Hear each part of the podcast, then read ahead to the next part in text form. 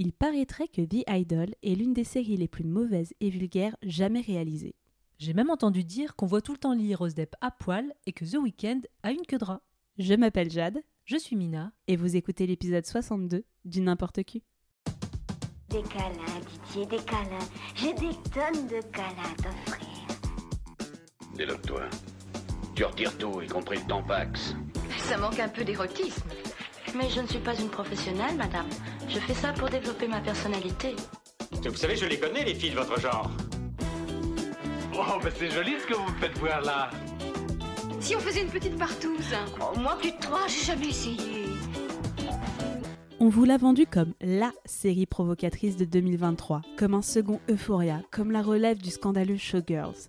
Et pourtant, après une première à Cannes, c'est la douche froide pour HBO entre révélation de production désastreuse et réception unanimement négative. Alors que vaut la fameuse The Idol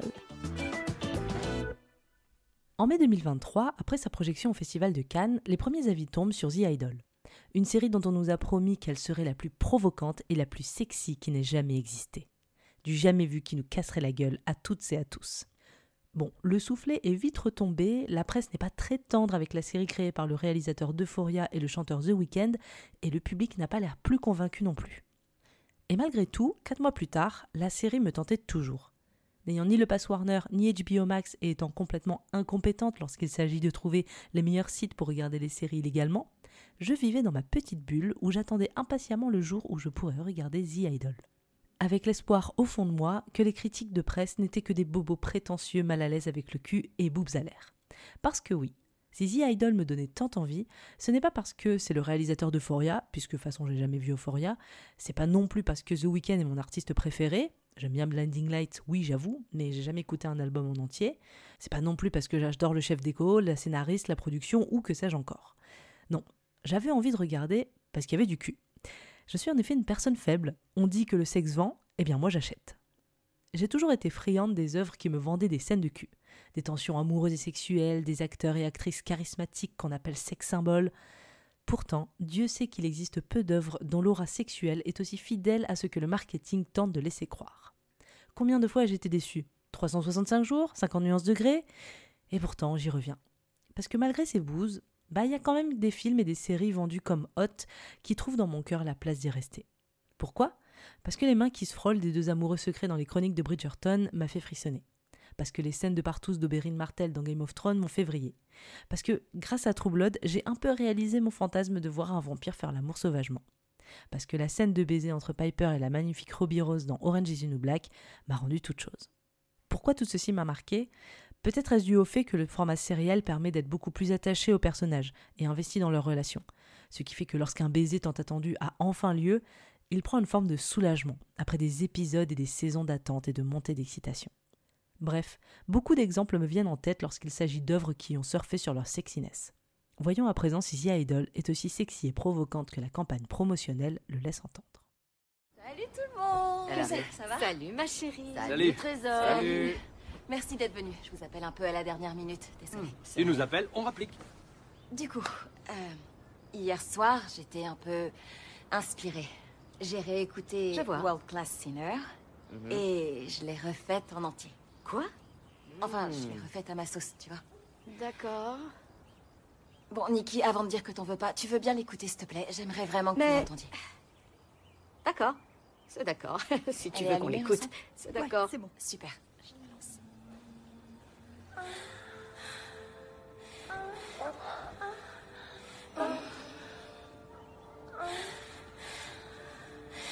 Baby, it's hard to see when you're looking at me, but I do what I want. Don't give a fuck at all. Can put something sweet when it gets time to eat. You to start your own like oh,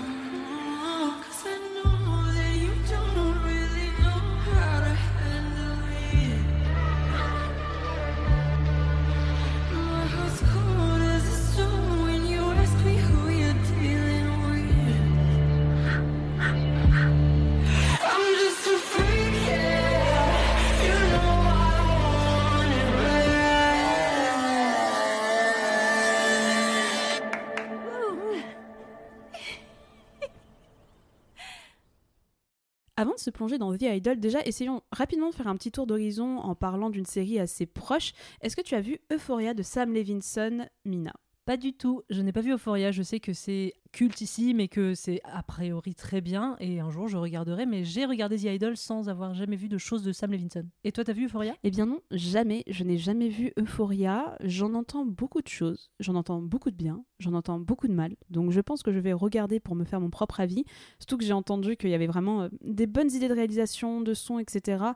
Mais euh, que voilà, apparemment, il y a les mêmes tares que celles qui sont trouvées dans The Idol, mais en moins pire. Donc bon, si c'est encore pour revoir des adolescentes mal dans leur peau, à poil, pendant des épisodes et des épisodes, je suis pas sûre d'aimer Euphoria, mais encore une fois, je n'ai pas vu, donc euh, j'attends de, me faire ma propre opinion. Mais on va se concentrer sur The Idol en vous résumant un petit peu euh, cette série qui, vous allez voir, est pas si remplie que ça.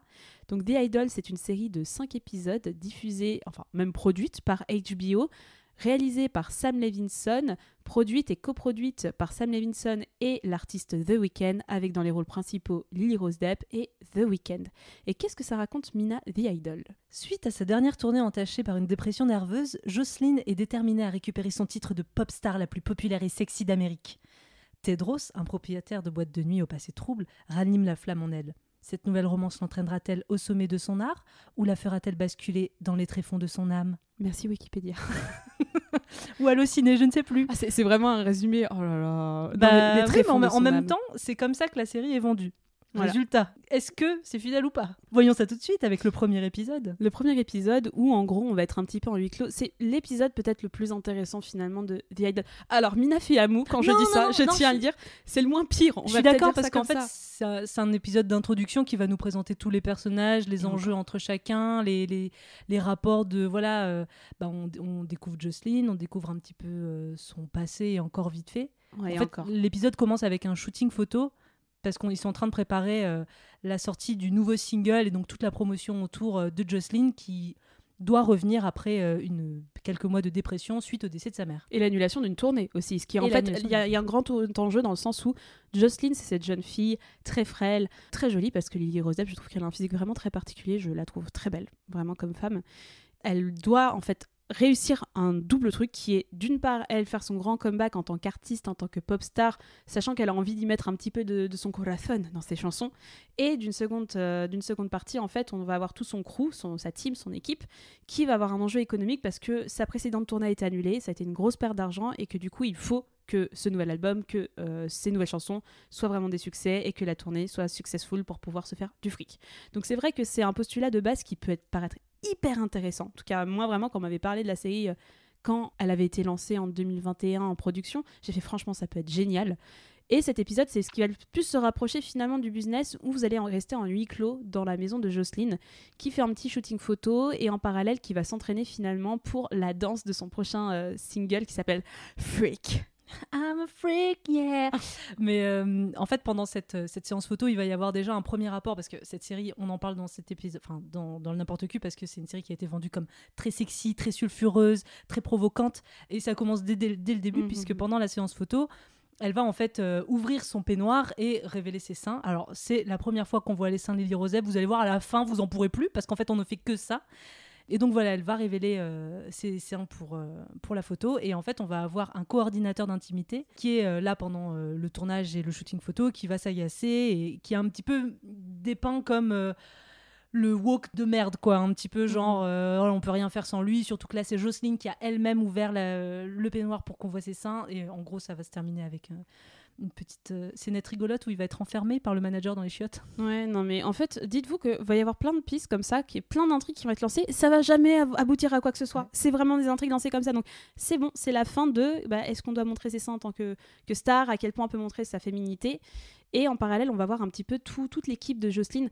Alors, il y a beaucoup de personnages pour 5 épisodes et souvent on les voit pas souvent et ils disparaissent d'un moment à l'autre. Par exemple, les personnages que vous allez retrouver, il va y avoir Nikki qui est un petit peu l'agent de Jocelyne. Le label. Le label, ouais, qui est le label avec son assistante Destiny, qui est un peu la meuf euh, qui a de la gueule. Et c'est peut-être l'un des personnages les plus sympas. Alors, De- ouais, Destiny et Shame sont les co-managers de Jocelyn. C'est C'est j'ai ça. cru comprendre. Nikki, la meuf du label, et on va rencontrer euh, Andrew, le gars de Live Nation qui s'occupe de la tournée. C'est ça. Donc lui aussi, c'est lui qui donne la thune. On va plutôt vous dire comme ça. Après, on va vous balancer plein de noms. Vous inquiétez pas, on les reverra pas beaucoup. Ils sont pas très importants. On va voir une journaliste qui va venir de Vanity Fair pour couvrir euh, Jocelyn. Ça va revenir rapidement dans la série une ou deux fois et ça va pas servir à grand chose. On va également rencontrer euh, comment il s'appelle Xander. Xander, merci, qui est un petit peu euh, le réalisateur des clips de Jocelyn, on peut dire comme ça, un peu son directeur artistique d'une certaine artistique. manière, et meilleur ami d'enfance, qui lui va avoir un rôle un tout petit peu plus important que les autres.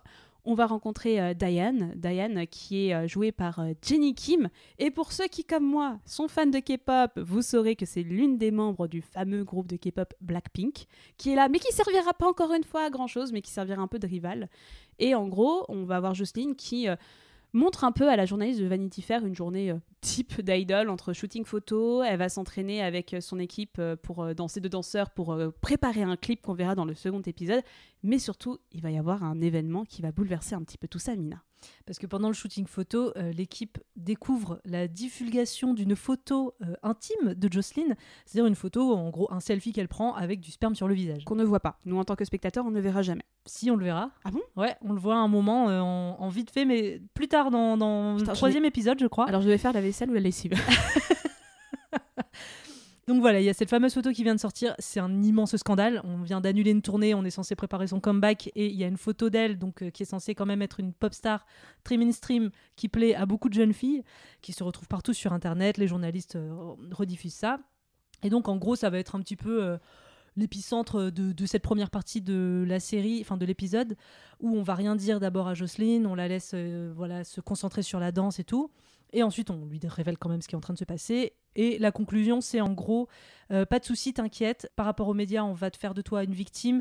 Tu seras une héroïne féministe à la fin. Et vous entendrez plus jamais parler de cette histoire-là. C'est terminé. Et c'est dommage parce que franchement, c'est un bon postulat de départ. je trouve. On a oublié de parler de Leia. Je Alors, déteste ce personnage. Ouais, moi pareil. Alors Leila, on va vous le dire parce que quand même c'est un personnage qui est souvent là dans la série, c'est un personnage très récurrent. Leila, c'est la meilleure amie de Jocelyn et c'est son assistante. Ouais, c'est son, assistante, personnelle. Elle vit avec elle. Elle ça. lui ouvre les rideaux tous les matins. C'est elle qui s'occupe euh, de son planning. Et en gros, son seul rôle c'est Waouh, Jocelyne, bravo, t'es tellement forte. Waouh, Jocelyne, t'es vraiment trop bien. À chaque fois qu'elle interagit avec Jocelyne, c'est vraiment, t'es trop bien, meuf, t'es vraiment géniale. Vraiment, waouh, bravo, Ah ouais. Jocelyne, tu danses trop bien, tu chantes trop bien, ta chanson elle est trop bien. Et. Ce qui est dommage parce qu'en plus au début ils évoquent un petit peu le fait que euh, en mode euh, Léa est très euh, non mais moi je soutiens Jocelyne et tout et Mm. en fait euh, les managers de Jocelyne lui rappellent ouais mais n'oublie pas que t'es payé en fait ok c'était ta meilleure amie et en fait il y a ces dynamiques un peu de pouvoir qui sont intéressantes qui sont pas du tout exploitées là-dedans Non, non, non, c'est vraiment des phrases lancées un peu à la volée ça. et ça aboutit sur Ça rien. C'est jamais. dommage parce que vraiment, tu sens qu'il y avait. Enfin, déjà, l'histoire a un putain de, de potentiel. Vraiment, on aurait pu faire. On en parlera en seconde partie parce que putain, on n'a pas la série qu'on aurait dû avoir.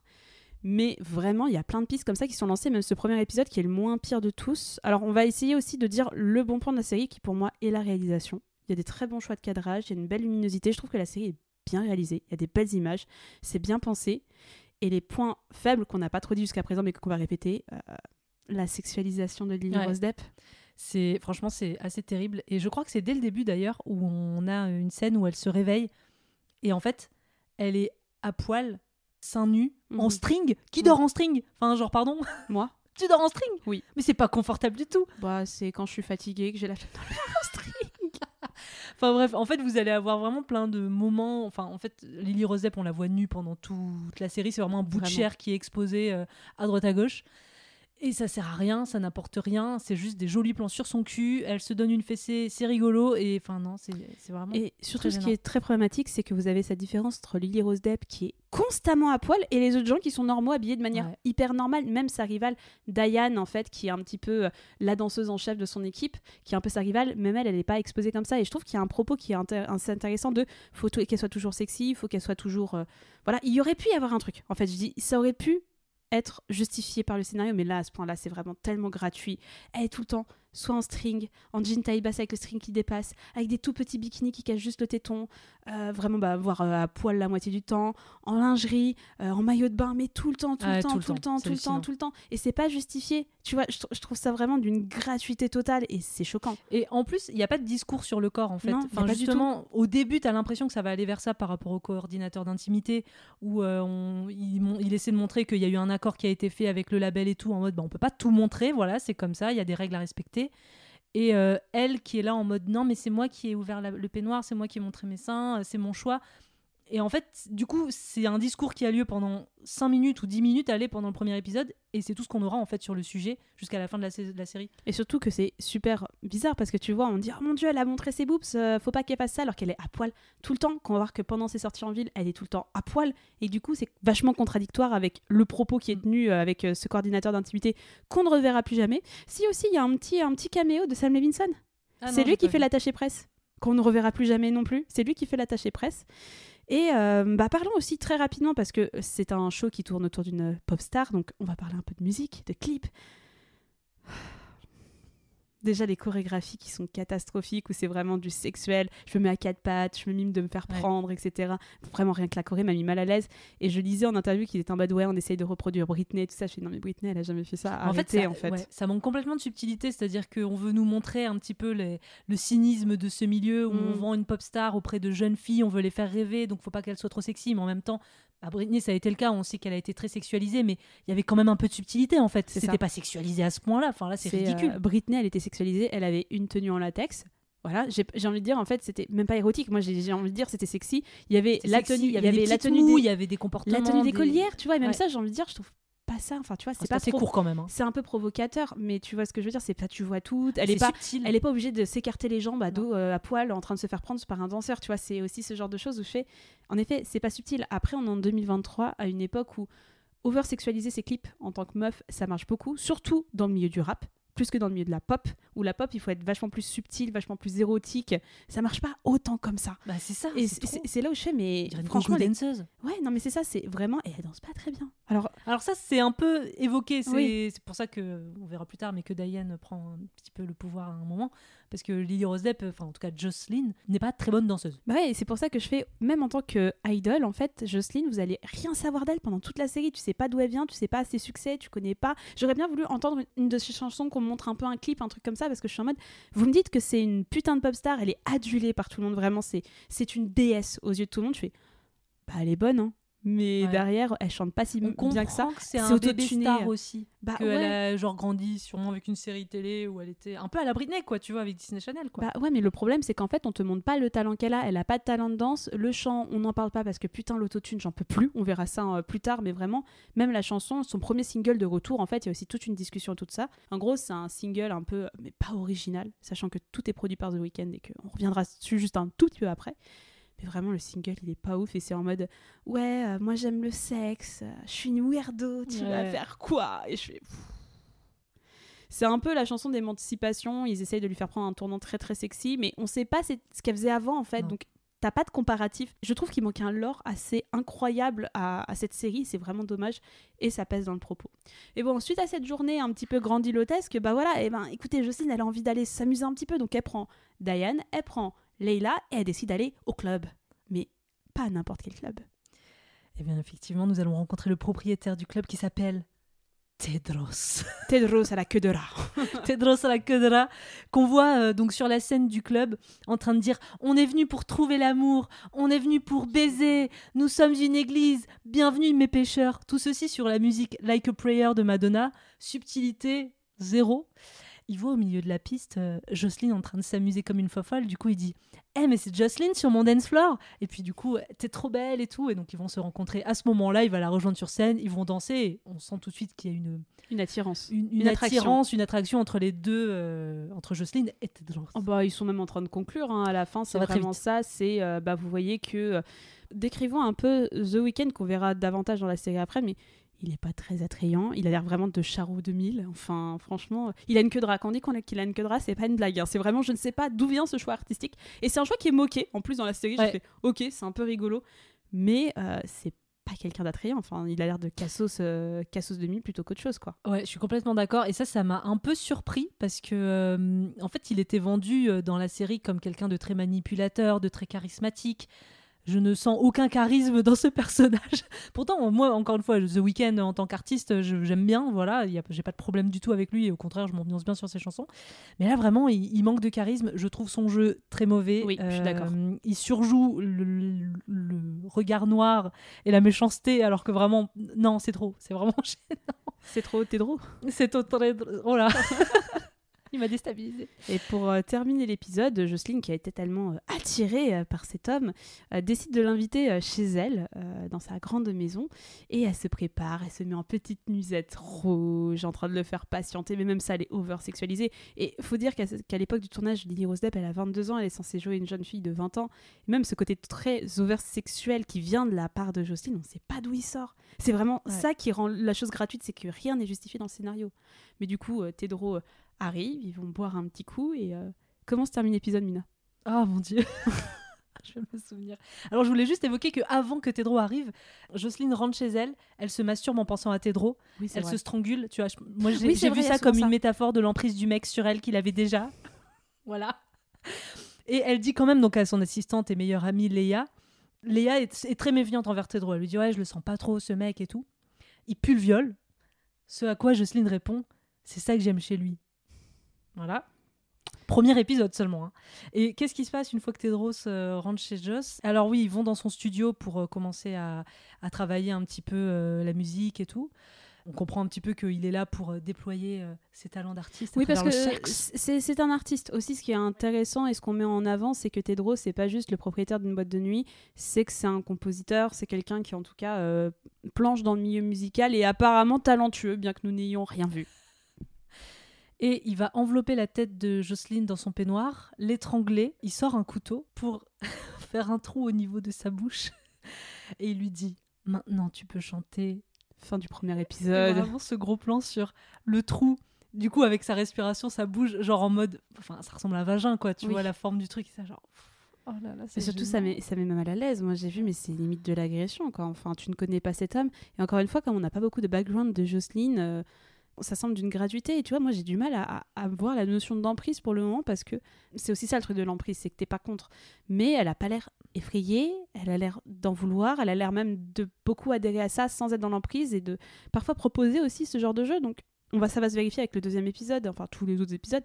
Mais pour moi, en fait, j'ai du mal avec cette notion d'emprise dans le sens où Jocelyne n'a jamais l'air d'être en danger, Jocelyne a jamais l'air de sentir un mal à aucun moment. Elle, a- elle a jamais l'air de rien pendant toute la série. Oui, hein. c'est. Franchement, je dirais, je dis pas, je trouve que c'est une, une plutôt bonne actrice du peu que j'en ai vu. Je la trouve incroyablement belle.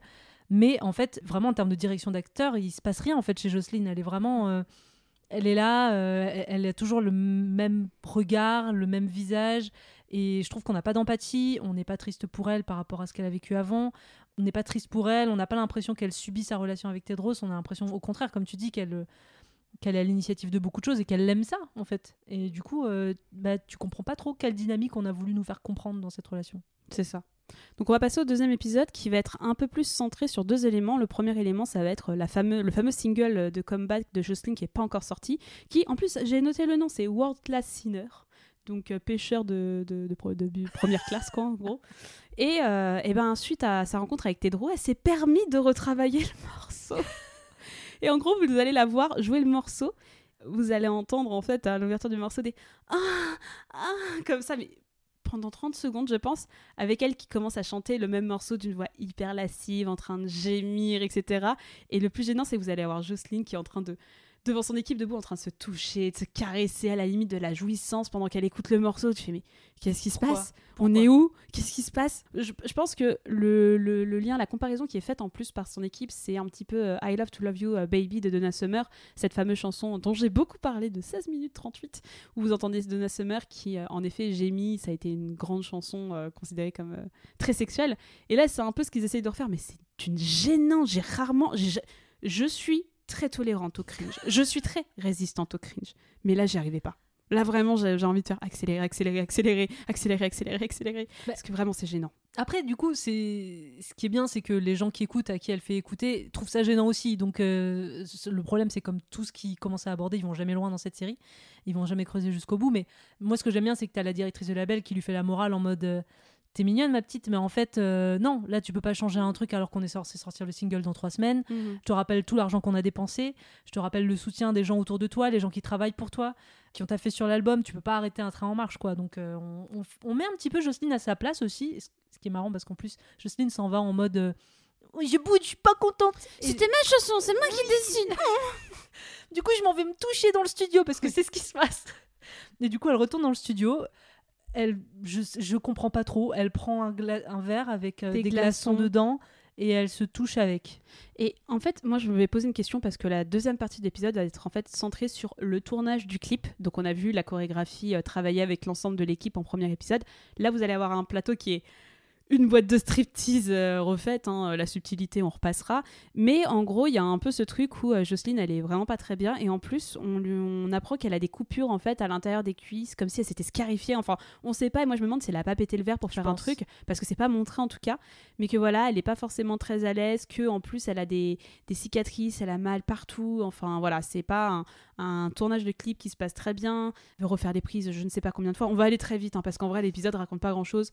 Voilà, elle, refait, elle demande à refaire les prises énormément de fois. Euh, elle se sent pas bien. Elle est en fait en train de faire un nervous breakdown. En fait, elle est en train de Elle complètement en craquer. euh. C'est ça. En fait, ça, ça se termine sur, euh, bah, elle y arrive pas. Enfin, si, elle arrive à faire la prise une fois, mais il y a eu un problème technique et en gros, la prise a pas pu être enregistrée et là, elle craque. Elle craque. Elle craque complètement et elle décide de s'en aller en, enfin, en s'excusant en disant bah, on, on reviendra, on refera le clip. Alors ça ne reviendra jamais.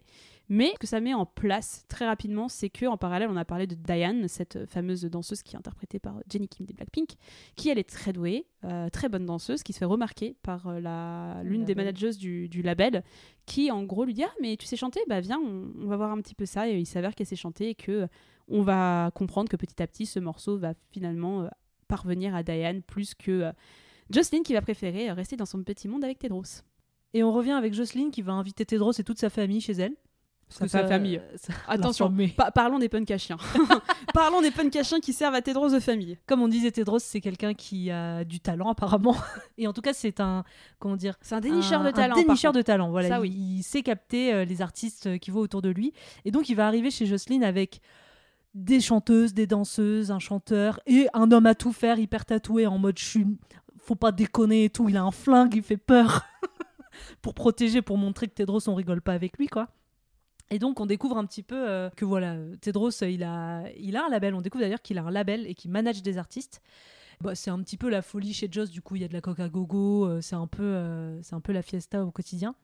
Et là on a droit à une scène de sexe euh, entre Jocelyne et Qui est ridicule. qui est Alors, ridicule. j'ai regardé la série en VF. Ouais, non moi non. C'est incroyable. Ah, j'ai envie de ta petite chatte. Ah oui. T'es toute dilatée. Dis la ta Ah. petite chatte. Ah, ta, ta petite chatte là. En fait, vous allez avoir un, un dirty talk de la part de The Weeknd. C'est l'un des trucs les plus gênants que j'ai vu de ma vie. Vraiment, c'est mal joué, c'est mal écrit, c'est atroce. Et on est encore sur une, sur une scène assez kinky où en fait c'est elle, donc Jocelyne, qui va lui demander d'aller chercher la ceinture dans le placard, de euh, l'étrangler. Elle dit littéralement euh, de lui nouer les yeux et de la baiser jusqu'à ce qu'elle s'évanouisse, enfin un truc comme ça. Encore une fois, c'est elle qui est en contrôle de sa sexualité, elle subit rien, elle a l'air de kiffer. Et surtout que le rapport commence par elle qui est éloignée de lui dans le lit, en train de se toucher, les jambes écartées, levées et tout ça. Donc en fait, il n'y a pas tant de soumission que ça. En fait, c'est une soumission qui est consentie. En fait, c'est un peu un, un kink. Mais c'est pas. Moi, je j'arrive pas à voir ça comme une emprise. Jocelyne, on la voit à poil tout le temps. Est-ce Ouais. qu'on voit The Weeknd torse nu au moins une fois? J'ai souvenir que non. Elle, on la voit sous tous les angles. La seule chose qu'on voit pas, c'est sa chatte. Mina, moi, je veux voir Lily Rose des pas à poil. Moi, je m'en fous des hommes. Nous, ce qu'on veut voir, c'est des meufs à poil. On s'en fout du reste. Et en plus, en fait, c'est faussement provocateur, c'est ça qui m'agace aussi, tu vois. C'est-à-dire que. Donc, il y a toute cette scène euh, hyper euh, sexy, kinky, un peu euh, BDSM. Et à un moment, on voit ses seins, et lui, au moment de s'approcher de sa poitrine pour les lécher, il coupe de plan, tu vois. Et t'es là, genre, franchement, vous faites les choses à moitié, en fait. Enfin, soit tu veux vraiment être provoquant et jouer à fond la, la carte sexe, et tu vas même pas montrer euh, une léchouille de téton, tu vois. Mhm. Et en fait, on va découvrir un petit peu euh, quelques personnes qui entourent Tedro, dont Chloé, que je trouve être l'un des personnages les plus cringe de cette série, encore une fois. Chloé, qui est une jeune fille, on reviendra là-dessus plus tard, euh, qui est très talentueuse, qui chante au piano, en tout cas, qui a une très belle voix, qui compose, qui est une parolière euh, un peu torturée. euh. Je sais, tu lèves les yeux, je suis d'accord avec toi, je décris juste ce que j'ai vu dans la série, la manière dont on me la présente. Mais qu'en gros, vous terminez l'épisode sur voilà, les artistes de Tedros, dont un mec qui couche avec l'assistante de Justine, qui a une petite love story, mais ça n'ira nulle part, donc Ça on, on se permet ça. de l'évoquer, mais vous n'avez pas à le retenir. Et en gros, qui chante toute une chanson hyper un peu familiale, en mode oui, euh, j'aime pas ma famille, enfin j'aime ma famille, ça brise le cœur de ma mère. Enfin, j'ai fait mais comme ça en répétition pendant 5 minutes. J'ai fait c'est long, C'est nul. nul. Bref, mais en tout cas, la conclusion de l'épisode, c'est Jocelyne accepte euh, la présence de Tedros dans sa vie de manière quotidienne avec les gens qui l'entourent. Et euh, ça se termine aussi en mode euh, on va euh, faire trois sons qu'on soumettra au label. Oui, c'est vrai. C'est Donc il y a il y a vraiment l'envie de produire des nouveaux titres pour son comeback. Épisode 3. Viré shopping Oh putain, oui. Bah, viré shopping, on commence par euh, vraiment, bah, vu qu'on est dans la provocation, bah, on commence sur eux qui ken sur la banquette arrière d'une décapotable pendant que l'assistante conduit la voiture en mode qu'est-ce qui est en train de se passer? C'est mauvais, c'est moche, c'est- c'est Ça vulgaire. sert à rien, C'est vulgaire, ouais. c'est vulgaire. Moi, tu vois, j'avais du mal à définir le mot vulgaire pour des, pour des séries, des films. Franchement, c'est une série vulgaire. Je pense que c'est le mot qu'il faut. C'est vulgaire, ça ne sert à rien. C'est cheap, vraiment. Enfin, c'est juste regarder, on ken euh, et du coup ils vont faire du shopping. On voit que Tedros est contrôlant par rapport à la manière dont Jocelyne euh, s'habille et il a des goûts de chiottes. Je tiens à le dire, il a vraiment des goûts de chiottes quand je vois les vêtements qui lui sortent. Et comme c'est provoquant, bah ils vont baiser dans une cabine d'essayage. Et comme oh là là, on est provoquant, on fait du bruit, tout le monde s'en rend compte. En fait, c'est un peu la seule scène où on voit le côté toxique de The Weeknd. C'est-à-dire, comme tu dis, il, il- il contrôle comment elle s'habille en mode Ouais, tu t'habilles mal, euh, je vais te dire comment t'habiller. Mais le problème, c'est qu'elle, elle rentre pas dans son jeu. Elle, elle a bien compris que c'était un gâteau. Enfin, tu vois, elle est en mode Ah, Genre, toi, tu vas me dire comment je m'habille. Enfin, Oui, c'est ça. du coup, Elle là, pas genre, mais je comprends pas, qu'est-ce que vous voulez me raconter entre ces deux personnes? Et tu vois qu'il est hyper euh, vénère, genre à un moment, elle lui dit euh, Oui, euh, t'es gay. Et du coup, lui, il est pas content. Comment ça, en- je suis gay? Comment ça? Regarde. Répète ça Répète Je ça vais Comment ça. Je te baisais Je te baisais Et il s'énerve aussi contre un gars. Il s'énerve contre un gars, contre Oui, un gars du staff. On voit aussi son, sa jalousie maladive un petit peu où il s'énerve quand un mec du staff qui conseille du coup Jocelyne des vêtements et qui est là en mode oui ça vous va bien et il est là en mode vas-y qu'est-ce que t'as dit là? Qu'est-ce que t'as dit là ma meuf? T'as dit qu'elle était bonne? Ouais vas-y le, regarde pas. Tu regardes pas ma meuf, tu me basses les yeux, tu me basses les yeux. Et c'est ridicule, c'est mal joué, et c'est vraiment mal joué. Et en plus, il y a encore un moment où tu vois que Jocelyne contrôle parce qu'elle ne laisse pas jouir The Weeknd. Ouais. Et en gros, t'as cette scène où elle sort de la cabine d'essayage et t'entends The Weeknd qui continue à se masturber pour venir pendant que bah, Jocelyne a fait sa vie, quoi. Donc tu vois, j'ai du mal à voir ce truc de domination dans le sens où Jocelyne, elle, elle a quand même le dessus parce que ça reste la pop star, ça reste idole, c'est elle qui a le contrôle, c'est pas l'inverse. Et je trouve que c'est montré tel quel en fait. Bah, à chaque fois, elle met des taquets en fait à The Weeknd. Enfin, lui, il a des comportements toxiques, mais à chaque fois, elle lui met des taquets. Donc en fait, elle est pas, elle a pas l'air d'être dominée par ce gars. Et il y a un moment où aussi, y le montage, il est pourri en fait euh, dans toute cette série, je trouve. Où on essaie de t'expliquer, on te montre ce qui se passe en ce moment, on te fait des flashbacks sur ce qui s'est passé genre il y a deux heures et sur il y a trois heures et on revient. Enfin bref, ça m'énerve. Oui, c'est parce qu'en fait, tout ça, c'est raconté du prisme de Leia, euh, l'assistante, Ouais. qui va en fait contacter Destiny euh, Ouais, le, manager du label en mode Putain, j'ai peur, il a un flingue, Ah, ils ont fait l'amour sur la banquette arrière, vraiment, j'ai peur. Et en gros, ça mène à ce que euh, les deux viennent voir Tedros. Ils font genre, ils s'entendent bien en mode Oh, oh, oh, t'es un bon gars, gna gna gna. Et ils voient bien qu'il y a Anguille sous roche. Et c'est ça, c'est les deux personnages que j'aime le mieux parce qu'ils voient qu'il y a Anguille sous roche. Et t'as Destiny qui fait T'inquiète, je m'incruste dans la maison, je vois un peu ce qui se passe et je gère le truc. Destiny, c'est peut-être le personnage le plus sympa Oui. et le plus rigolo, la plus grande gueule du, du groupe et j'aime beaucoup l'actrice donc c'est le seul personnage pour lequel j'ai un peu de compassion. Je fais oh oui, mais t'es là parce que là j'en peux plus. Vraiment voir des gens qui s'en plein la gueule comme ça, j'aime pas. Et on va passer à la scène du dîner. Oui, alors moi j'ai trouvé que c'était peut-être le moment le plus intéressant de la série. En fait, il va y avoir un dîner à la maison avec Joss, Tedros, c'est sa bande de- de- d'artistes là, Leia et Xander. Donc elle, elle est contente, elle est touchée, elle porte un toast à tout le monde, elle dit que ça faisait longtemps qu'elle n'avait pas été aussi heureuse, ça boit, ça rigole. Et en fait, Tedros va pousser, euh, donc Xander, euh, son l'un des grands amis de Joss depuis très longtemps et aujourd'hui euh, qui s'occupe de sa direction artistique, euh, de sortir sa nouvelle idée pour la promo de Joss. Lui, il va suggérer d'utiliser le selfie euh, Mhm. avec le sperme sur le visage de Jocelyn en tant que couverture d'album. Et donc là, enfin, ça va, on, on va commencer à avoir des discussions assez intéressantes, je trouve, sur euh, Taléa qui représente vraiment la meuf un peu coincée, un petit peu pro euh, label, euh, en mode non mais ça va pas, il y a plein de filles qui t'admirent, enfin. Elle peut pas te voir comme ça. On peut, voilà, on peut pas le voir comme ça. c'est encore pire si t'assumes. Et du coup, bah, Jocelyne, elle est là en mode ah oui, donc en gros, on peut utiliser cette photo que contre moi. Et Jocelyne est plutôt pour l'idée de, de l'utiliser comme pochette d'album. Enfin voilà, Jocelyne est plutôt, comment dire, elle est pro-sexuelle et Mhm. vraiment, euh, enfin pro-sexe et euh, assez euh, affirmée quoi. Sur... C'est ça. plein de choses. Après, encore une fois, c'est une discussion qui dure 5 minutes sur une heure d'épisode. hein. Donc euh, c'est vraiment, on prend ce qu'on peut pour se divertir. Et s'emmène sur cette partie du dîner où euh, Jocelyne va être amenée à se confier un petit peu plus sur sa relation avec sa mère, donc euh, mère qui est décédée. On oublie presque qu'elle est en dépression après la mort de sa mère. C'est pas Mm. très, on s'en souvient seulement maintenant, et qu'en gros, euh, Jocelyne a eu une enfance abusive, en gros par sa mère qui était très tyrannique et se permettait de la frapper, et notamment retenez cette information, se permettait de la frapper avec une brosse à cheveux. Et du coup, c'est quoi la solution quand on a un trauma et qu'on a subi quelque chose d'aussi dur? Eh ben, c'est de le reproduire. Oui, Tedros, euh, fin psychologue, euh, fait tout un speech en disant oui, euh, du coup, en fait, c'est la motivation de ta mère qui te manque et, et c'est pour ça qu'aujourd'hui, tu n'arrives plus à avancer, tu n'as plus sa motivation à elle et son aide. Donc, viens, je vais te fesser, moi, à sa place. Donc, en gros, on va avoir une scène un peu bizarre où on va avoir Jocelyne qui va chercher sa brosse. Et qui va se faire euh, fesser par Tedros devant toute son équipe. Et voilà. Et elle est en larmes, elle est pas bien, Ouais. mais euh, à la Gros fin, plan sur son visage. qui, qui en pleure, en contre en plongée, en train de dire Merci de prendre soin de moi. Et j'ai fait Oh non, stop, stop, stop, stop. Vous racontez de la merde, ça suffit. Épisode 4, passons à autre chose. Parce que du coup, il faut faire quand même ces morceaux. N'oublions pas qu'on parle d'une série musicale. Tedros avait euh, parlé de faire amener un ingé son, compositeur, bref, euh, de mes couilles, un, un producteur de musique. Et on a le producteur qui descend d'une voiture, la portière s'ouvre. Il y a de la fumée qui sort de la voiture. Le mec sort avec un énorme bang, il siffle son bang, il rentre dans la maison et il fait un truc qui m'a fait, mais j'ai hurlé de rire. C'est vraiment, il rentre dans la maison et il fait. Il teste l'acoustique dans toutes les pièces et tu le vois se balader dans la maison en train de faire. Dans des pièces où il y a de l'écho et il va dans la pièce la plus petite où il n'y a pas d'écho, il fait. C'est là qu'on va enregistrer. Je fais, mais vous nous prenez pour des cons en fait.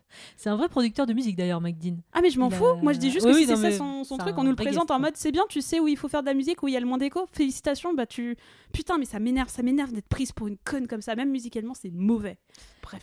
Et pendant ce temps-là, il y a Destiny, donc sa co-manageuse qui était, euh, qui s'est incrustée, qui regarde un petit peu comment ça se passe, et donc elle va assister à une séance d'enregistrement de l'album, fin d'un titre, et va découvrir les méthodes peu orthodoxes de Tedros, qui consistent à laisser Jocelyne chanter, à lui bander les yeux et à la toucher. Donc on a pendant ce temps-là Jocelyne qui gémit au micro, tout ça devant évidemment toute, Toute l'équipe. Ouais. Et en, en plus, ils ont vraiment appliqué l'autotune à ce moment-là. donc ouais, elle fait vraiment ouais, genre, ah, ah c'est horriblement gênant. C'est c'est pas sexy, c'est pas euh, flippant. Non, c'est juste mauvais goût. ridicule. C'est ridicule et de mauvais goût.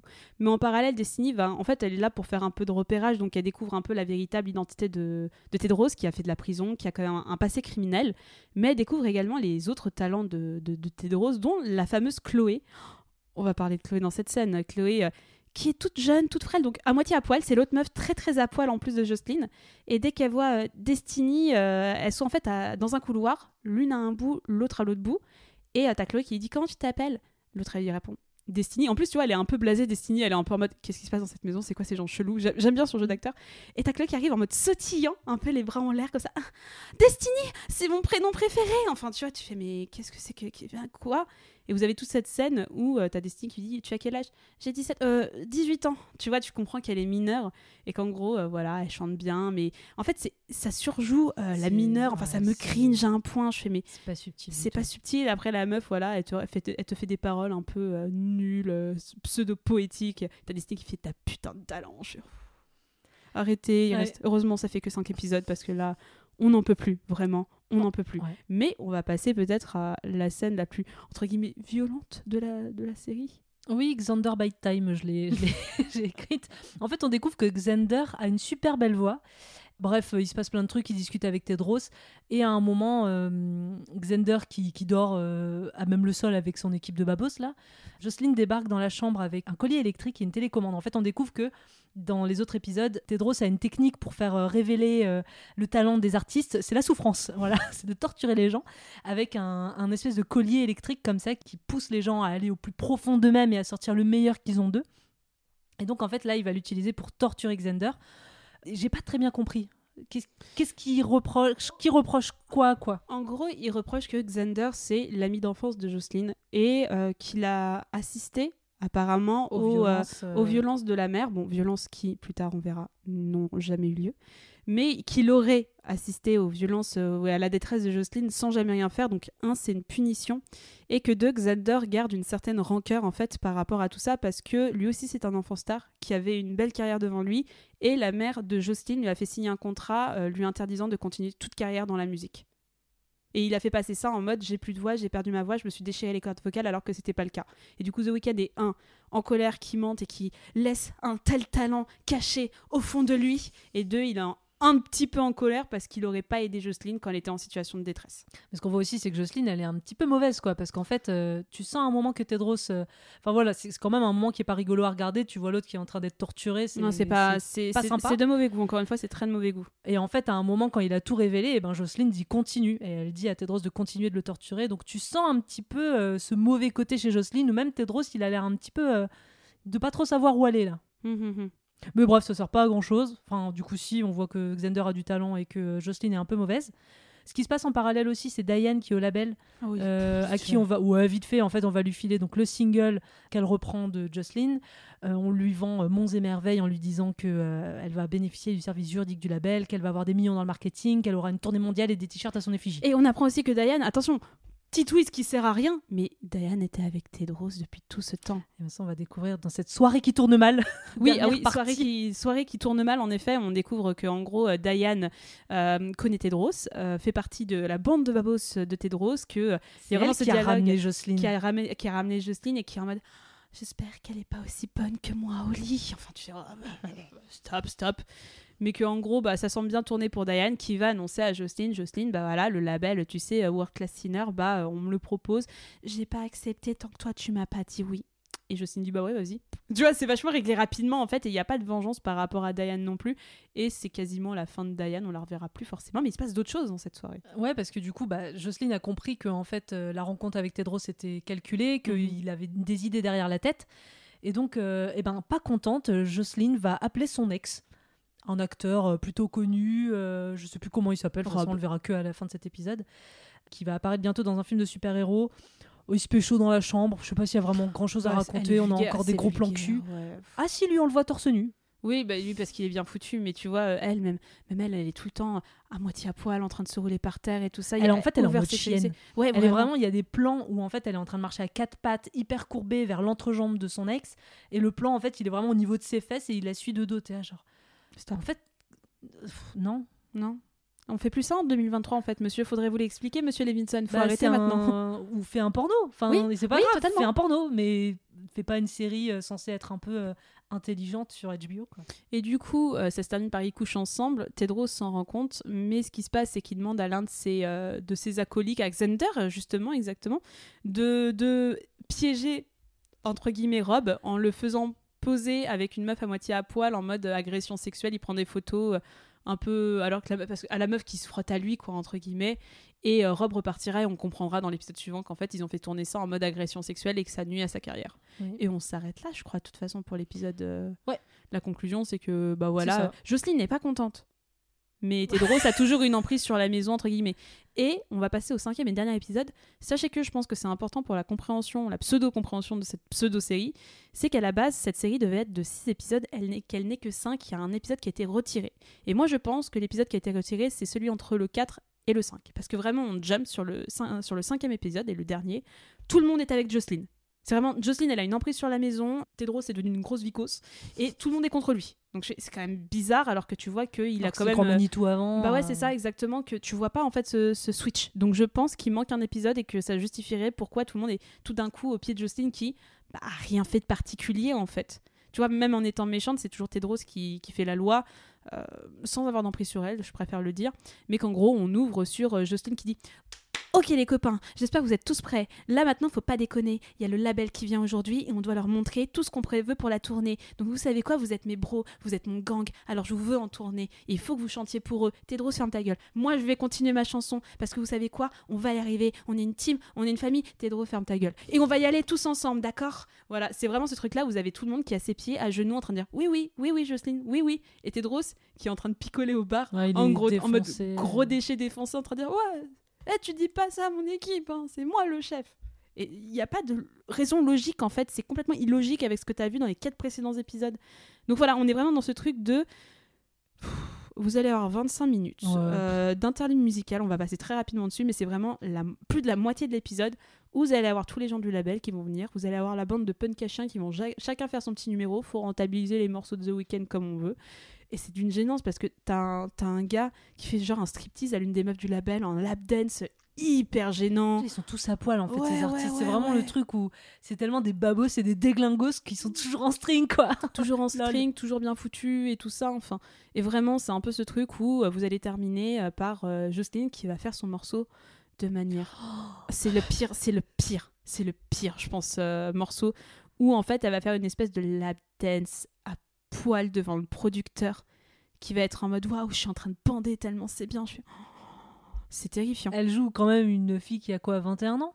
Oh, bah oui, vingt- elle a 22 ans au moment du a 22 tournage. ans. Enfin, Ouais, euh, non, c'est très gênant, il y a rien à dire hein, sur cette scène. euh, bah, elle est à enfin, poil, vraiment, elle va se. le se public est conquis, enfin, en Ouais. tout cas, voilà la, la production, le label, euh, tout le monde est euh, ouais, ok, on vous prend dans mon équipe. Et là, on va avoir un- une ellipse de six mois. Une ellipse de six mois euh, où on voit que Tedros a été complètement outsidé euh, du game parce que son passé criminel a été révélé, que la journaliste de Vanity Fair qu'on avait au début, elle a fait un article sur lui à la demande du label. Donc il a été complètement outsidé. Et en fait, on va se retrouver six mois plus tard dans un immense stade où euh, Jocelyn doit commencer ce qu'on devine être le premier concert de sa grande tournée. On n'a pas de nouvelles de l'album, on sait pas ce qui se passe, on sait pas les chansons. J'ai l'impression que ça marche Non, bien. Elle a sorti mais- trois singles qui ont super bien marché et c'est un méga succès et c'est à guichet fermé. Voilà, exactement. Donc on va la suivre un petit peu. En fait, on va suivre Tedros qui a été invité par Jocelyne dans le, dans le stade. Et là, vraiment, on vous raconte les dix dernières minutes de l'épisode. hein. Et euh, qui, euh, qui va la rejoindre, donc euh, avec Destiny qui l'accueille en disant Ouais, tu vois, cette nana, si tu fais quoi que ce soit, on te défonce, gna gna gna. Et il va rejoindre Jocelyne et on va comprendre, en fait, dans les dix dernières minutes, que, en fait, le mastermind, c'était pas Tedros, c'était Jocelyne. C'est elle qui l'a manipulé pendant tout le truc. C'est elle qui l'a mené par la baguette pour parvenir à ses fins. On sait pas comment, on sait pas pourquoi, on sait pas ce qu'il a apporté de plus que ça, à part quelques artistes. Et je comprends pas. Ouais. Je ne comprends pas ce twist. Sachant qu'en fait, t'as envie de dire, ok, on peut jouer le twist de, en fait, c'est elle qui manipulait. Mais pourquoi? On sait rien, on connaît pas ses motivations, on sait pas pourquoi, on connaît pas son passé. Est-ce que c'est quelqu'un qui est sans talent et qui exploite le talent des autres? Euh, Est-ce qu'elle avait vraiment des motivations? On sait rien, on comprend pas ce twist, il est incompréhensible. Surtout que si l'idée c'était simplement de voler ses artistes à lui, je veux dire, elle a la thune et les moyens de le faire. Bah, c'est Jocelyne, Enfin, si c'est l'idole qu'elle est, elle peut les prendre en première partie sans aucun souci. Donc euh, non, non, tu sais pas trop. Je pense que c'était juste une psychopathe. euh. Enfin bon, c'est une, c'est une conclusion de merde, quoi. En fait, c'était elle la méchante. Ok. Et on termine en gros euh, pour appuyer ça sur Jocelyne qui ouvre son concert, qui arrive en mode On est tous une famille, je sors d'une période difficile et je voudrais vous présenter l'homme qui m'a permis de- d'en arriver là. Elle appelle Tedros sur scène, elle l'embrasse et elle lui dit Tu m'appartiens. En mode Je suis méchante, à gros gros. Gros gros. Et on termine là-dessus. Et savais-tu que potentiellement il y avait une deuxième saison et que ça ne devait pas être un one-shot? Mais euh, ne vous inquiétez pas, soyez rassurés, c'est une série qui est annulée, vous ne verrez jamais de suite. Et c'est comme ça que s'achève The Idol. Whew et on va passer à la deuxième partie de l'émission pour essayer de comprendre un petit peu bah, quoi qui s'est passé parce que vraiment c'est incompréhensible. On va d'abord revenir sur un peu la genèse, la production et la réception de The Idol. The Idol qui a d'abord été annoncé par The Weeknd, donc une série créée par The Weeknd avec Sam Levinson en juin 2021 par la chaîne. Donc c'est une prod qui a été assez rapide finalement entre juin 2021, la série elle sort même pas deux ans plus tard et quand on voit tout ce qui s'est passé, bah, c'est un sacré bordel quand même. Ouais, la série euh, a été commandée par HBO en novembre et euh, bah, le développement euh, commence et ils font appel à Amy Seimetz. Seimetz pour la réalisation. Donc elle, elle a déjà réalisé The, Girlfriend, Experience. Ouais, qui est très bien. Et donc on fait appel à elle, le tournage commence, on lui demande apparemment de faire un espèce de un peu Euphoria. Voilà, l'inspiration c'est censé être Euphoria avec moitié moins de budget, Ouais, c'est-à-dire que Euphoria c'est 165 millions pour la première saison, 54 millions pour The Idol. Donc on est vraiment moitié moins du budget, donc c'est un peu compliqué. Ce qui va se passer, c'est que il va y avoir un gros revirement de situation, c'est-à-dire qu'au tournage, c'est-à-dire on est à peu près à 80% de la série terminée d'être tournée, il va y avoir un changement de réalisation. On va virer Amy pour faire appel à Sam Levinson. C'est même Amy qui va partir. Elle va pas être virée. Et en fait, on fait pas appel à Sam Levinson qui est déjà dans le projet. Le projet, vraiment, il est coécrit déjà à l'époque, coécrit et coproduit par The Weeknd et Sam Levinson. Donc Sam Levinson, il n'est pas arrivé comme ça, comme un cheveu sur la soupe. Il était déjà à l'origine du projet. Il a juste repris immédiatement après le départ d'Amy, qui s'est pas plus prononcé que ça à l'époque. Et en gros, les papiers ont fait que, la presse a fait que, euh, ce changement de direction aurait été demandé par The Weeknd, exactement, qui considérait que dans la version d'Amy, on donnait trop de place au niveau de l'écriture et sur la réalisation à Jocelyn, que le, la, voilà, la série était trop centrée. féminine. Voilà, il y avait une, une perspective féminine qui était beaucoup trop et pas assez sur son personnage à lui. Donc il prend la décision euh, de complètement réécrire la série avec Sam Levinson pour devenir la purge que c'est aujourd'hui. Mais sachez qu'il y a des images, si ça vous intéresse, de ce qu'aurait pu être la série qui sont disponibles sur Internet. Putain, ça avait l'air trop bien. C'était vraiment, vous aviez Lily Rose Depp en espèce de Britney Spears avec du merc, avec des tenues qui sont pas ce qu'elles sont, qui sont un peu sexy, mais pas, pas ce qu'on a dans Très la série Britney actuelle. Spears, en Très fait. Britney en fait. Et a priori, il y, aurait- il y aurait eu plus de. Ça aurait été très porté aussi sur euh, sa jeunesse en tant qu'enfant star et que. Mhm. Comme Britney Spears, en fait. Et ouais, c'est dommage, ça avait l'air beaucoup plus coloré, beaucoup moins sombre. Et en fait, The Idol tel que c'est aujourd'hui, voilà, c'est pas pop, c'est juste très euh, mystique, ça se veut très sérieux. Et en fait, pour euh, une chanteuse de la pop où ils sont censés s'inspirer de Britney Spears, bah, ça, la première version avait l'air de, de plus fitter avec ça. Donc c'est un petit peu dommage. Et en plus d'Amy, il y a d'autres gens qui sont partis, je crois aussi. En fait, hein, tout, du- tout, de ça- tout a été recasté. En fait, si vous préférez, c'est qu'il y avait un casting original qui a tourné, dont Elizabeth Berkley. Si vous avez écouté notre épisode sur Showgirls, c'est l'actrice principale qui devait être dedans. Et je fais oui, ça aurait été incroyable. Et en fait, tout le casting a été recasté, sauf The Weeknd et Lily Rose Depp. Donc, on- le casting qu'on a aujourd'hui dans la série qu'on peut regarder, il y avait personne dans l'origine. Ils ont vraiment pris tout le travail d'Amy, ils l'ont jeté à la poubelle et je trouve ça vraiment malheureux en fait. Tu fais ces guerres d'ego masculin de merde, faut vraiment arrêter quoi. Donc ils réécrivent toute cette série, ils tournent, mais déjà pendant le tournage de cette série, bah il y a des papiers qui sortent comme quoi euh, bah, c'est scandaleux, euh, vraiment ça prend une direction artistique qui est limite sur de la culture du viol, euh, que vraiment il y a des scènes qui sont très malaisantes, beaucoup trop sexuelles. Voilà, il y a des techniciens et des membres de l'équipe qui vouent leur gueule de manière anonyme dans des papiers et la série commence à prendre à avoir une réputation assez sulfureuse même avant sa diffusion. Et en fait, le 1er mars 2023, donc en fait, la série est déjà un petit peu dans sa campagne promotionnelle. hein. On est à 3-4 mois de la ça. diffusion. Sachant qu'on a appris qu'elle allait avoir sa première au Festival de Cannes en mai Ouais. 2023. Ce qui est très rare en plus pour une série. Il y a peut-être la deuxième ou la troisième série à faire. euh, Bah, je crois que Foria, il y, avait- y eu. euh, non, c'est pas l'ouverture, c'est vraiment. euh, comment Enfin, dire, c'est une série qui est présentée à. Cannes. Bah, on avait eu Twin Peaks et on avait eu Euphoria d'ailleurs. On avait eu Euphoria une année. Et en fait, le 1er mars 2023, Rolling Stone sort un énorme article qui révèle les coulisses et les problèmes autour de la série, donc avec beaucoup de témoignages aussi de techniciens qui vont révéler toutes les problématiques euh, de la série. Du, problème du male gaze, de ce que c'était censé dénoncer en fait. Il y a beaucoup de techniciens et de gens qui ont travaillé sur la première version qui ont dit que c'est pas du tout ce pourquoi ils avaient signé. À la base, c'était censé être une satire sombre sur la célébrité et euh, du modèle de la célébrité au 21e siècle. Sauf que euh, avec tout ce changement, on est passé de la satire, c'est devenu eux-mêmes ce qu'ils critiquaient en fait. On le voit bien sur le côté l'aspect sexuel qui est pas du tout travaillé et le côté euh, sexualisation des personnages où au tout début on a un petit peu euh, Jocelyne où on va évoquer le fait qu'elle est trop sexualisée et en fait ils vont jamais traiter le truc dans le fond et je pense que c'était quelque chose qui devait être beaucoup plus traité en fait à l'origine. Et du coup, la série a sa première au Festival de Cannes en mai 2023. Donc, ce sont les deux premiers épisodes qui sont diffusés devant un public qui apparemment a fait une standing ovation de 5 minutes.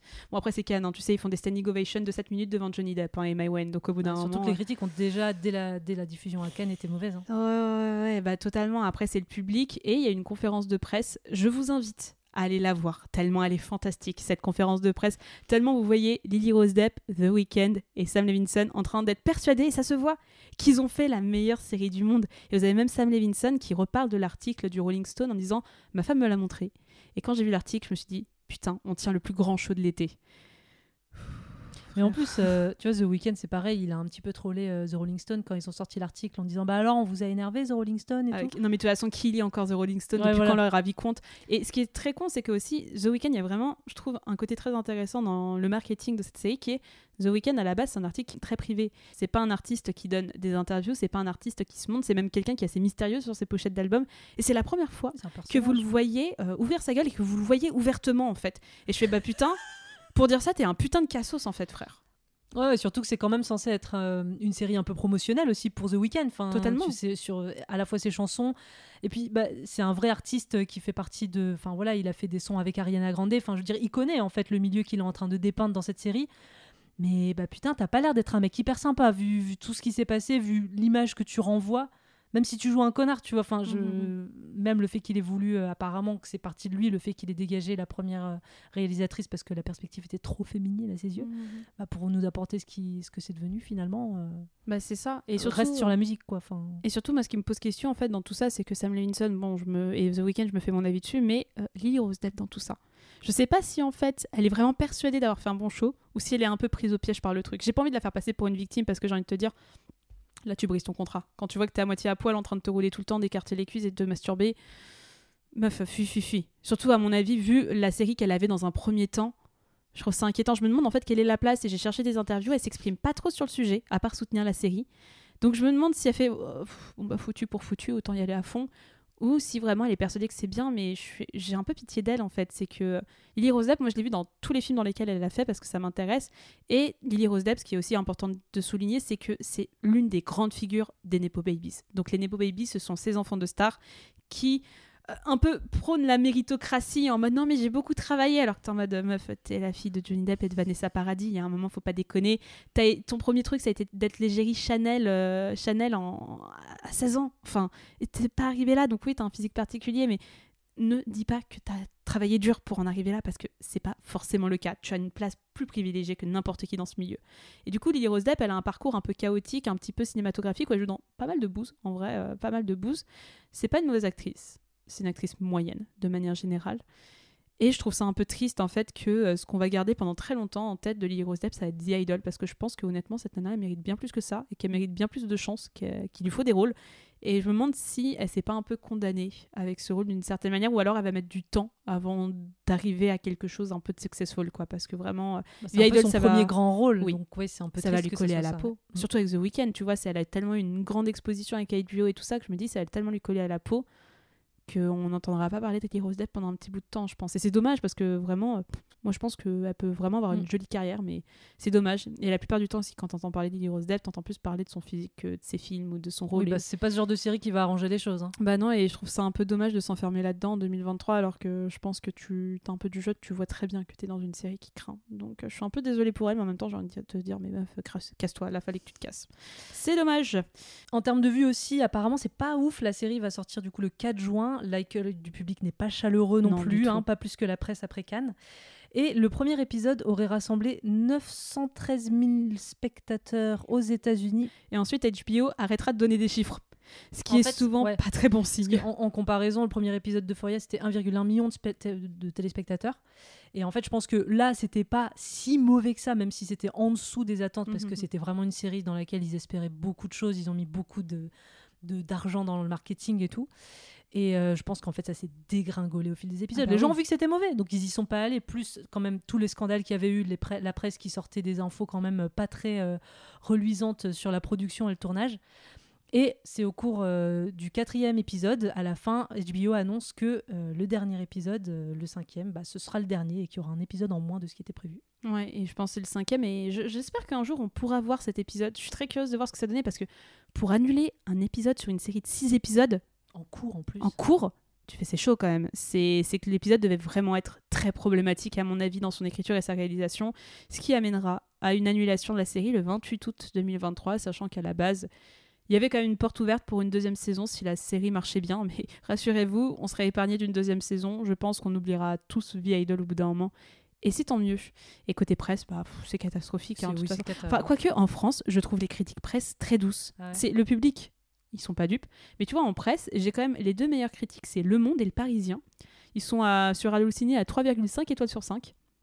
Ce qui me paraît étonnant, en fait, vu la purge que c'est. Et toi, par exemple, j'ai Le Monde parfaitement conscient de sa vulgarité, euh, qui avant tout celle de l'époque, Sam Levinson parvient pourtant à faire surgir de ce scénario réduit à pas grand-chose des éclairs de lucidité intéressants. Ils viennent essentiellement de Lee Depp, qui donne beaucoup de sa personne pour faire exister ce personnage en dehors des fantasmes masculins qui en tirent les ficelles. J'ai envie de dire, mais vous avez rien compris. Enfin, là, c'est un fantasme. Rose Depp, c'est franchement, euh, un fantasme. Je comprends pas pourquoi le monde a écrit ça. Et le Parisien, on a assisté à un spectacle plutôt sexiste, gratuitement outrancier et qui, sur la forme, clinquante et très soignée, rappelle des films comme Basic Instinct, en plus trash et plus sordide. Mais ces séquences ne constituent pas l'essentiel du récit, censé être sur les petits secrets du quotidien d'une chanteuse célèbre. Et à ce titre, The Idol impressionne. C'est un peu comme si on s'immisçait dans les coulisses de l'existence d'une pop star entre Britney Spears, Miley Cyrus et Lindsay Lohan. Pas du je- on n'a pas regardé Non, la même série. raté, ouais, non, On n'a pas vu la même série. Tu vois, des gens, la presse essaye quand même d'être un peu gentille parce que il y a Sam Levinson d'Euphoria qui est quand même assez problématique, qui commence à être de plus en plus remis en question. The Weeknd qui a quand même un bon, euh, euh, comment dire, euh, une bonne image auprès du public en tant qu'artiste. Lily Rose Depp, bah, t'as pas envie de descendre une jeune artiste non plus comme ça gratuitement. Donc je comprends pas trop les critiques un petit peu élogieuses qui soulignent des choses je fais mais non, moi j'ai pas vu la même chose et bien sûr ce sont des articles écrits par des hommes. On va s'intéresser maintenant au fait que bah, ça soit une série HBO. HBO est une série télé de toute manière qui est très sexualisée parce que c'est pas la seule. Et HBO est le porno ou la sexualisation de ses acteurs, de ses actrices et de ses séries. Bah, c'est pas le premier essai, c'est quand même une chaîne qui est assez réputée pour ça.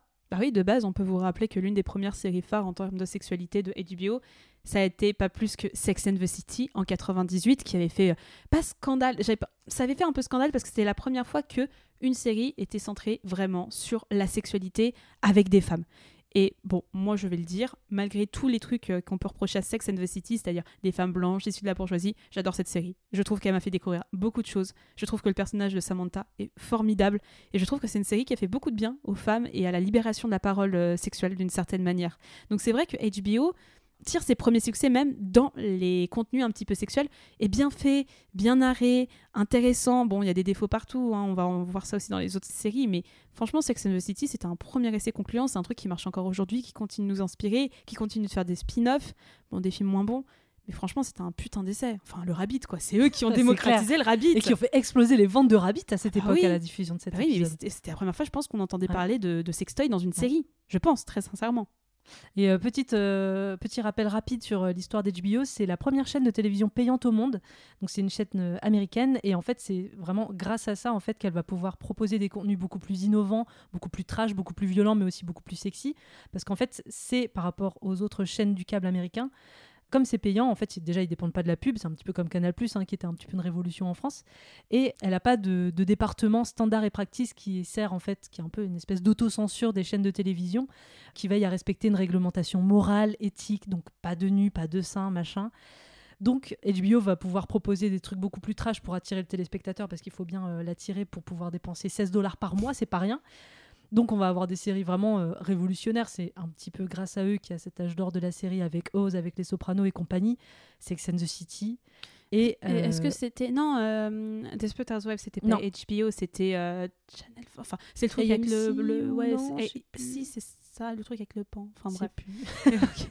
C'était pas HBO, ouais. Mais c'est vrai que euh, ils vont mettre beaucoup plus, ils vont investir beaucoup plus d'argent dans, dans le budget de la création originale. Ils vont sortir du délire des sitcoms qui était beaucoup plus euh, le délire à l'époque et proposer des vraies séries euh, beaucoup plus violentes et beaucoup plus Et trash. cinématographique aussi. Et C'est eux- eux qui ont fait rentrer, euh, je trouve, le mot cinéma dans le mot Mm. série. C'est qu'ils avaient euh, des séries qui étaient hyper bien réalisées, hyper bien pensées, avec un, un sens de l'artistique très très poussé. Ça a été vraiment les premiers à traiter le, la série télévisée comme un objet cinématographique. Et c'est ça qui était vachement intéressant aussi. Et c'est aussi dû, enfin du coup, au fait que c'était payant parce que aussi le, le système de publicité était différent, c'est-à-dire que tu pouvais avoir des séries sans coupure publicitaire ou avoir des coupures publicitaires beaucoup moins Longue ouais, Plus réduite. plus réduite parce que enfin les, les scénaristes aux États-Unis enfin je pense qu'on a tous vu des sitcoms où tu sais tu vois nous en France on n'a pas autant de coupures pub mais tu sens quand il est censé avoir une coupure pub tu vois à ce moment-là et ils sont censés composer l'écriture du scénario avec ce qui est beaucoup plus différent avec HBO parce que du coup comme c'était payant ils pouvaient un petit peu casser les codes et euh, bah ouais niveau sexualité Sex and the City je pense à Girls aussi qui était censé être le nouveau Sex and the City Oui, que moi je trouve très décevant mais Moi, je trouve pas ça. une autre Bah. Lena Dunham, hein, euh, Mais euh, c'est quand même censé être euh, voilà le Sex and the City des années 2010 où là c'était un peu révolutionnaire dans le sens où on ne glamourisait pas le sexe et le corps des femmes, Non. mais il y avait beaucoup beaucoup de nudité aussi, Bah, beaucoup c'était la, de sexualité la aussi. sexualité des jeunes femmes. C'est ça qui a révélé Adam Driver. Il y a eu Lena Dunham. Oui, je vois te- ce petit sourire coquin sur ton visage, Mina. Mais il y avait des scènes de sexe qui étaient très réalistes. En fait, c'était la première fois où on avait eu cette série Sex and the City qui était, euh, comment dire, très fantasmée, même si elle était dans un certain réaliste de, réalisme pardon, d'une bourgeoisie new-yorkaise des années 90. Euh, Girls prenait le contre-pied, parlait de, la sexualité de jeunes femmes. Je me souviens d'un épisode qui avait marqué où euh, t'as Lena Dunham qui a une cystite. Tu vois, c'était fou, Mm. c'était la première fois que je voyais ça euh, vraiment dans une série. euh, moi qui, voilà, j'ai découvert les choix de la cystite. Mais c'était vachement intéressant, c'était un parti pris beaucoup plus réaliste, sexuellement moins, moins glamour d'une certaine manière, mais qui se voulait très réaliste d'un point de vue sexuel. Et c'était très intéressant, je trouve qu'il y a eu beaucoup de bons points sur cette série, malgré le fait qu'elle soit assez décevante. Ouais, après euh, en termes de sexiness, euh, moi je, je- True Blood. Euh, voilà, on aime, on n'aime pas. Il y a des vampires, il y a des loups-garous, il y a du cul tout le temps. Ouais, il y a du cul. Bah, de toute façon, c'est ça, True Blood, c'est euh, la meuf qui est vierge à la base avec un vampire, et ensuite tu découvres c'est une fée, il y a des histoires de sorcières et tout ça. C'est pas ça? Tu spoil. Mais je pas, mais je sais En plus. fait, mais c'était en fait, une fée. oui, mais c'était ça, c'était une fée, enfin, je confonds Ouais, parfois ouais. avec Vampire non, non, si, si, c'est juste qu'il y a beaucoup beaucoup de saisons, mais euh, True Blood, c'était trop bien. Enfin, les True premières Blood, saisons de. True Blood, c'est vraiment bien. Après, ça part trop en couille quand ils commencent à mettre plein de races et tout ça. Mais genre, les premières saisons, même le postulat de base de True Blood, c'était trop bien. Et les vampires, ils étaient sexy, ils étaient vraiment euh, euh, sadiques. Enfin, j'aimais bien Blood, c'était un bon truc. Mais surtout, la série qui va tout faire péter, qui va même redéfinir les codes de la série télévisée. Bah, le jeu des trônes. le jeu des trônes. Le jeu des trônes. Ah bah là, premier épisode, euh, du cul, de l'inceste, euh, oui, niveau... Du cul, euh, du cul, du cul. Des boobs, des boobs, des boobs. Mais euh, voilà, on va pas vous refaire l'histoire de Game of Thrones. hein, C'est une série qui est très intéressante à analyser. Mais le postulat qu'on fera toujours, c'est que la première saison, euh, ah, ça y allait au niveau du cul, des boobs, de l'inceste et tout ça, ça y allait, mais à fond Et euh, dans une série de fantasy en plus, donc ça encore plus redéfini les codes. Enfin, c'était dingue. Enfin, franchement, on n'avait jamais vu ça à la sé- au cinéma et c'était apprécié. En plus, ça a fait gentiment scandale. Ça a commencé à faire de plus en plus scandale quand c'était de plus en plus gratuit dans les saisons suivantes. Mais comme c'était la première saison, qu'on se prenait tous une claque et qu'on n'avait jamais vu ça, mais je pense qu'on était trop euh, surpris euh, par aussi la qualité du truc pour euh, se dire Oh mon dieu, il y a du sexe de partout. Et on était aussi habitués, c'était les années 2010, on était quand même habitués à avoir un peu plus de sexualité dans les contenus cinématographiques. Ouais, après Game of Thrones, il y a aussi quand même pas mal de male gaze et on voit Mm. très bien la différence de traitement entre les, les corps de femmes nues et les hommes nus. Enfin, Bien sûr. on voit plein de boobs sans raison, avec raison, on s'en fout, c'est pas grave de voir des boobs, mais enfin voilà, il y en a vraiment beaucoup.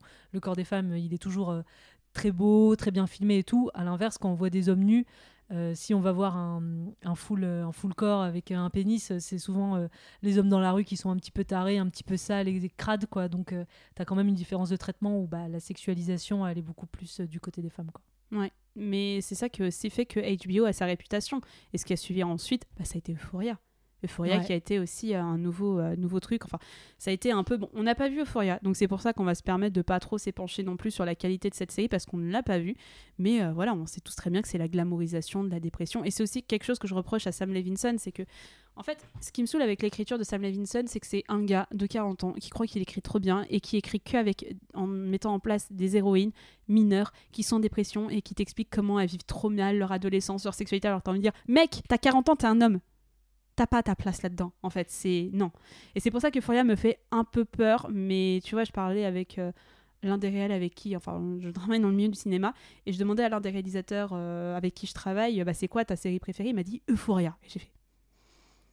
D'accord, soit je vais avoir un nouveau point de vue sur cette personne, soit euh, ça se trouve c'est vraiment une excellente série, mais j'ai un peu du mal avec cette conception de homme dans la quarantaine qui t'écrit euh, des petites mineures euh, en pleine dépression, en train de prendre de la drogue et de coucher avec tout le monde. Après, J'ai un peu de mal. je crois qu'il a, il, s'est quand même, il a quand même interviewé quelques jeunes, enfin, des jeunes, tu vois. Parce que c'est vraiment Vous lui êtes qui l'a fait.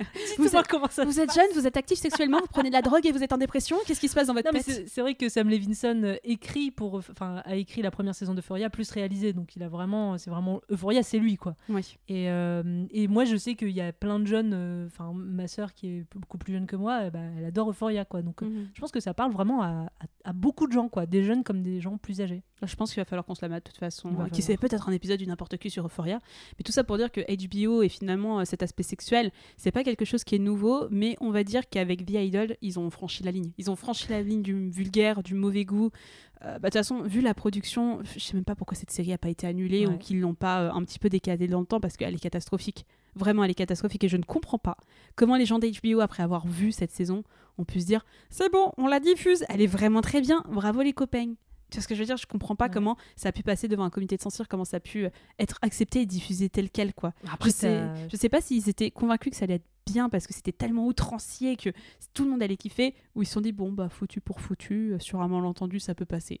Après, bien ou pas bien, tu te dis The Weeknd, Lily Rose Depp, le réalisateur d'Euphoria, c'est trois noms qui, je pense, peuvent dans la tête de des gens du marketing se dire bon bah ça suffit à ramener les gens quoi. Oui, je vois ce que tu veux dire. C'est juste que bah je pense que la presse n'a pas aidé aussi à la réputation de la série, bonne ou mauvaise, euh, ils sont quand même partis euh, avec euh, bah, des, des, des cailloux dans la chaussure quoi. Quoi Mais, c'était- mais les cailloux, ils étaient. euh, fallait, fallait mettre tout le sac de gravier parce que franchement, euh, bah, c'était justifié. Tu peux pas dire, Mia, que c'était pas justifié. Non, c'est que- pas justifié, mais je veux dire, je, peut-être aussi que ça, n'a- ça les a pas aidés à, à passer outre la qualité de la série, tu vois. Non, c'est ça sûr. aurait été mauvais, mais il y aurait pas eu ces problèmes de production, de tournage, ça aurait peut-être suffi quand même à être un petit succès.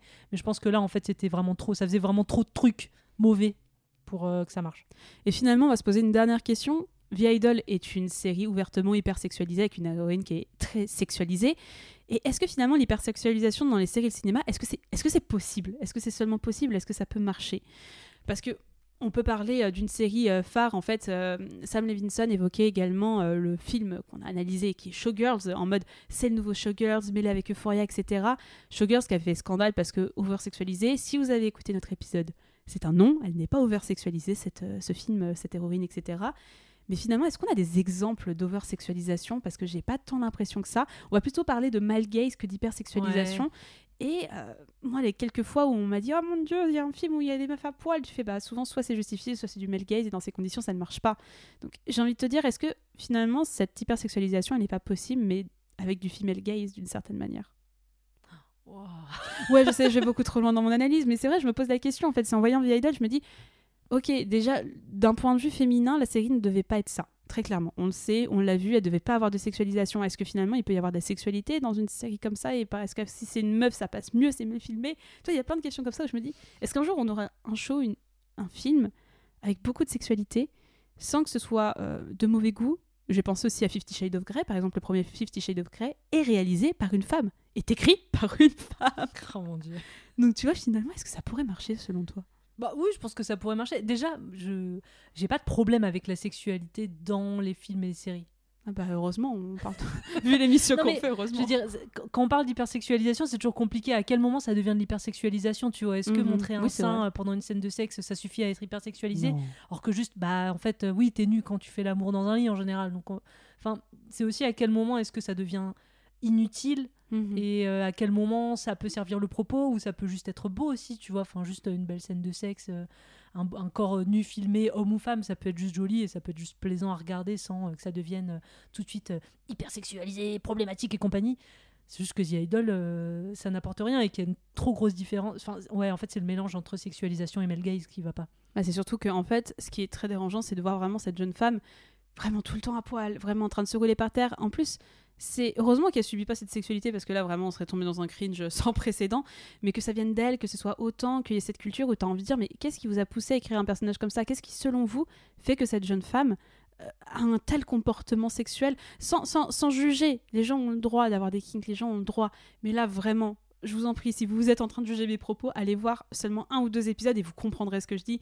Qu'est-ce qui pousse vraiment à se dire que un personnage féminin peut se comporter comme ça sexuellement? Parce que c'est chaud. Vraiment, c'est vraiment personne se comporte comme ça, quoi. Honnêtement, même une stripteaseuse, elle se comporte pas comme ça. C'est inexplicable. Ouais. Je sais pas comment on peut écrire des personnages comme ça. Et comme tu dis, là où l'hypersexualisation, pour moi, elle prend vraiment sens avec The Idol. Tu vois, si je devais donner une définition, je dis bah regardez The Idol. Regardez euh, comment ce personnage féminin est tout le temps nu, tout le temps en string, tout le temps en train de se rouler par terre, tout le temps en train de faire des sous-entendus.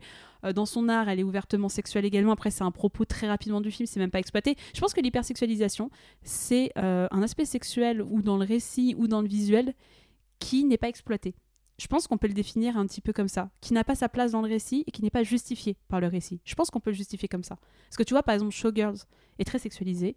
Euh, on a des scènes de nu, on a une héroïne qui est assez nue, on a des scènes de sexe, mais pour moi, il y a toujours un propos, il y a toujours un justificatif, il y a toujours quelque chose qui est exploité avec cette sexualité et cette manière de filmer la sexualité.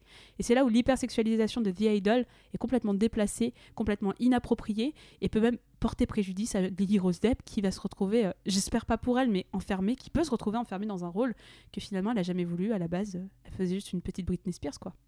C'est dommage. Et avec tout ça, Mina, est-ce que ça t'a excité, The Idol Ça m'a pas du tout excité. Et tu sais, je suis triste que ça m'a pas excité parce que vraiment, j'avais, avant de lancer la série, euh, entendu tout ce qui s'était passé. Je savais que c'était pas très bien, qu'il s'était passé des choses euh, pas ouf au niveau de la prod et du tournage. Mais le pitch, le casting, ça me donnait envie, putain. Vraiment, j'étais là en mode, mais ça a l'air. J'ai envie que ça soit bien, j'ai envie que ça soit sexy, j'ai envie que le propos soit intéressant, j'ai envie qu'on parle musique et pop star, enfin, des dessous sombres du business. Et en fait, c'est juste une déception, c'est méga nul, on se fait chier, franchement. En fait, c'est très ennuyeux, il se passe finalement peu de choses dans chaque épisode. Tu sais pas où ça va, tu comprends pas la dynamique entre les personnages. The Weeknd, je suis désolée, mais tu joues très très mal. Reste, fais de la musique, arrête de jouer. Et en fait, ça va pas. euh, la pauvre Lily Rose Depp, quoi, qui est euh, toujours à poil, euh, toujours, enfin, alors que tout le monde autour d'elle est habillé. Enfin, c'est d'un ridicule, c'est d'un mauvais goût extrême, et ce n'est pas du tout excitant à mes yeux. Et toi, Jade, est-ce que ça t'a excité? Non, je pense que si on ouvre le dictionnaire, qu'on cherche le mot vulgaire, on tombera sur une photo de cette série, très clairement. C'est vulgaire, c'est mal écrit, c'est bien réalisé. Euh, c'est de l'exploitation pour moi euh, de l'image de Lily Rose Depp qui va en pâtir. Et je suis tellement déçue quand je suis tombée sur les images de ce qu'aurait dû être la série. Je suis tellement déçue qu'on n'ait pas eu ça réalisé par une femme et d'entendre The Weeknd. Je ne le porte pas dans mon cœur en tant qu'artiste, je suis même très indifférente à sa musique. J'aime pas forcément, mais j'aime. Enfin voilà, je n'ai pas d'avis très tranché là-dessus. Mais quand je vois comment il se comporte et que c'est à cause de ce petit con que, qui dit Oh, mais oui, mais mon personnage masculin, il n'a pas assez de place dans le récit, c'est trop féminin. Je fais Mais il y a un problème déjà. Enfin, en tant qu'artiste, c'était un peu mystère, mais comment tu peux avoir de l'empathie pour cette personne après avoir entendu ça? J'espère que ça portera pas préjudice à Lily Rose Depp, mais on est dans une société où quand tu fais un truc un peu sexuel, rien ne s'oublie. Donc euh, je pense qu'elle va se faire un peu discrète pendant un certain temps, peut-être avant de rebondir. hein. Euh, J'espère que ce sera pas pour toujours. Je suis euh, aussi très dérangée par le fait que Lily Rose Depp et The Weeknd, il y a quand même 10 ans de différence et qu'ils tournent des scènes un petit peu hot ensemble. Je, trouve la musique de The Weeknd euh, vraiment euh, passable dans, cette série, euh, qui est quand même avant tout musicale et où il a fait tout un album, The Idol, pour accompagner. Je trouve que c'est médiocre. Enfin, c'est même pas médiocre, c'est de mauvais goût. C'est vraiment de mauvais goût. C'est pas excitant. Et euh, on rappellera jamais assez, mais dans un- une série ou un film, si vous voulez un contenu sexuel qui marche, qui vous excite, il faut un récit, il faut des propos, il faut du contexte. Et si vous mettez juste des scènes comme ça de cul avec deux bouts de téton, ben on va sur Pornhub. On va pas regarder The Idol. Merci de nous avoir écoutés. On espère que cet épisode vous a plu et que vous avez appris plein de choses sur cette série qui n'aura, Dieu merci, jamais de suite. Si vous avez aimé cet épisode, vous pouvez nous soutenir en mettant 5 étoiles sur Apple Podcast et sur Spotify. Pour en savoir plus, vous trouverez toutes les références de l'émission dans la description de l'épisode.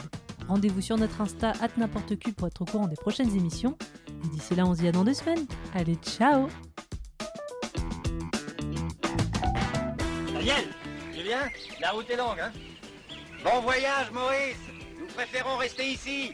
On va s'en donner à cœur joie. Salut Je vais me faire bourrer toute la journée, j'ai trouvé la queue qu'il me faut. Peut-être est-ce que vous la trouverez vous aussi Hey, ciao